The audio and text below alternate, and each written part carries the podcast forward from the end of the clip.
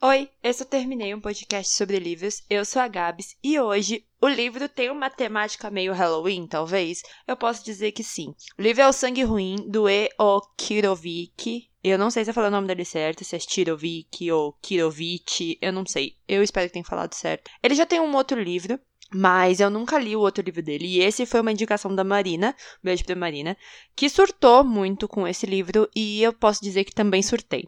A história do psicólogo James Colby, que é abordado por Joshua Fletcher, tipo, do nada, assim. Ele tá saindo de, um, de uma assinatura de livros, né, daqueles eventos, e esse cara para ele. Esse cara é um filantropo que tá sempre ajudando várias pessoas e tudo mais. Ele é um cara muito rico. E aí ele precisa falar com o James, porque ele precisa contar alguma coisa para ele antes dele morrer.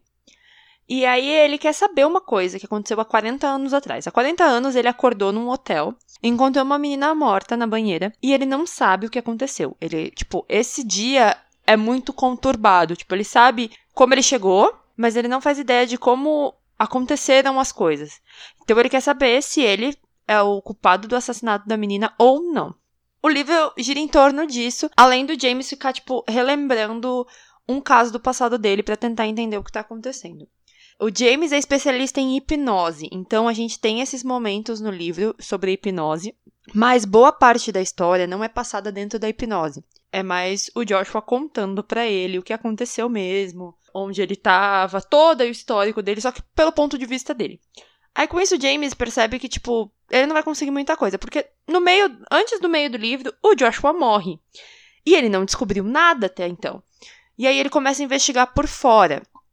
Então é muito, muito doido. Porque, por exemplo, consta, né, na cabeça do Joshua que ele matou a Simone, que é essa moça que ele viu morta, só que não existe registros da existência desse assassinato, ou desse crime, ou do sumiço da Simone. Tipo, simplesmente ninguém sabe, ninguém viu. Então, assim, tem mais de 40 anos e ninguém nunca foi atrás. É, o Abraham, é, ele sumiu, que é um amigo dele, porque ele conta essa história que eles se conheceram, ele e o Abraham se conheceram na universidade, e eles foram, foram para Paris se apaixonaram pela mesma moça, e aí deu todo esse ruim. Só que são versões diferentes, tanto a do Abraham quanto a do James são versões completamente diferentes. Então você fica meio perdido. E o autor ama nomes com J. O Jack, que é um dos personagens que aparece mais pra frente. O Josh, que é o personagem principal, né? Um dos personagens principais. O James, que é o médico. E a Jules, que é uma das personagens que se passa na cabeça do James. Que na verdade foi uma das suas pacientes que acabou falecendo e que ele se sente um pouco culpado pelo que aconteceu porque ela se suicidou e tal. Então ele tem toda essa pegada. O nome do livro você só descobre no final mesmo. E, tipo assim, eu demorei um pouco para entender por que, que o nome era esse. Foi uma reviravolta muito grande. Eu esperava uma coisa maior, mas eu entendi algumas coisas. Hoje, depois de ter lido ele um pouco mais pra frente, eu entendo o porquê dele existir, e isso é legal. Porque, basicamente, é a história de redenção do James. A gente não tá mais nem aí pro Josh, porque assim, ele faleceu, não vai adiantar nada descobrir ou não, porque não tem para quem contar. Mas o James precisava dessa história para rever conceitos dele e conseguir se perdoar e seguir em frente. Então, o livro era para ser sobre o paciente e acabou virando sobre o médico. Então é muito legal ver isso, essas reviravoltas, a forma como o autor constrói isso. As visitas ao passado e ao presente são muito bem colocadas ali. Não é uma coisa muito bagunçada nem muito jogada você tem um acompanhamento e as coisas vão se distorcendo, e aí você vai entendendo que talvez você acreditou num ponto de vista que não existe. Porque o que acontece? Eu tava lendo e tava tipo assim, não, o Joshua realmente acho que não matou e tal. Quando o James começa a fazer a verificação das histórias por outras pessoas e todas as outras pessoas falam mal do Josh, você fala, cara, tem alguma coisa muito errada. Porque assim, se fosse uma pessoa eu entenderia, mas assim, todas as pessoas com quem ele fala fica tipo, não, o Josh não é essa pessoa que você tá achando que ele é. Eu não acredito que você conheceu ele dessa forma. E aí você fica se questionando. E eu acho isso muito legal. Porque tem horas que você fala, não, realmente eu acho que as pessoas estão exagerando. Ou não, realmente o Joshua realmente é uma pessoa ruim.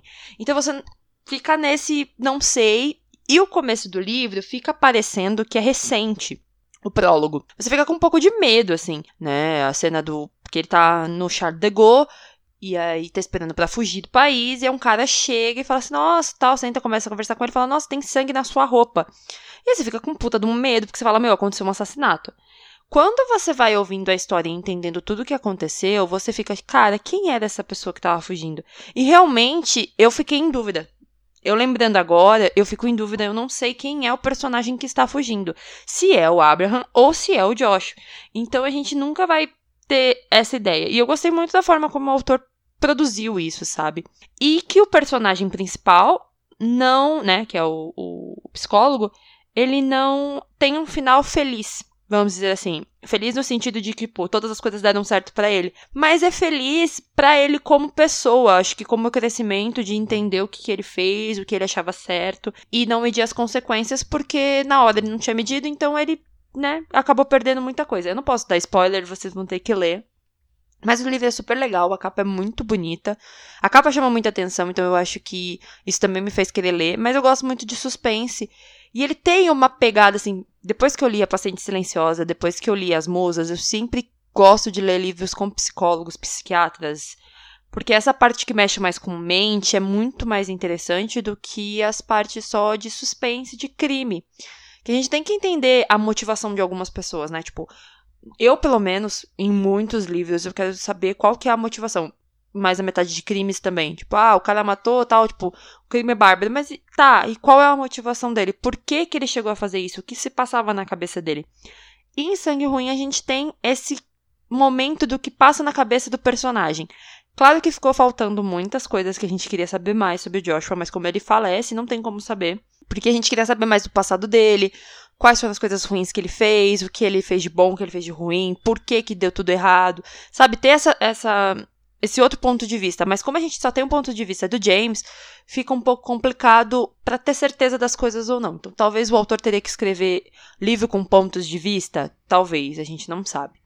Bom, quem já leu algo do autor, me manda lá no arroba. Quem não leu, eu recomendo muito ler Sangue Ruim. Não precisa ler o primeiro livro, mas eu recomendo muito ler Sangue Ruim.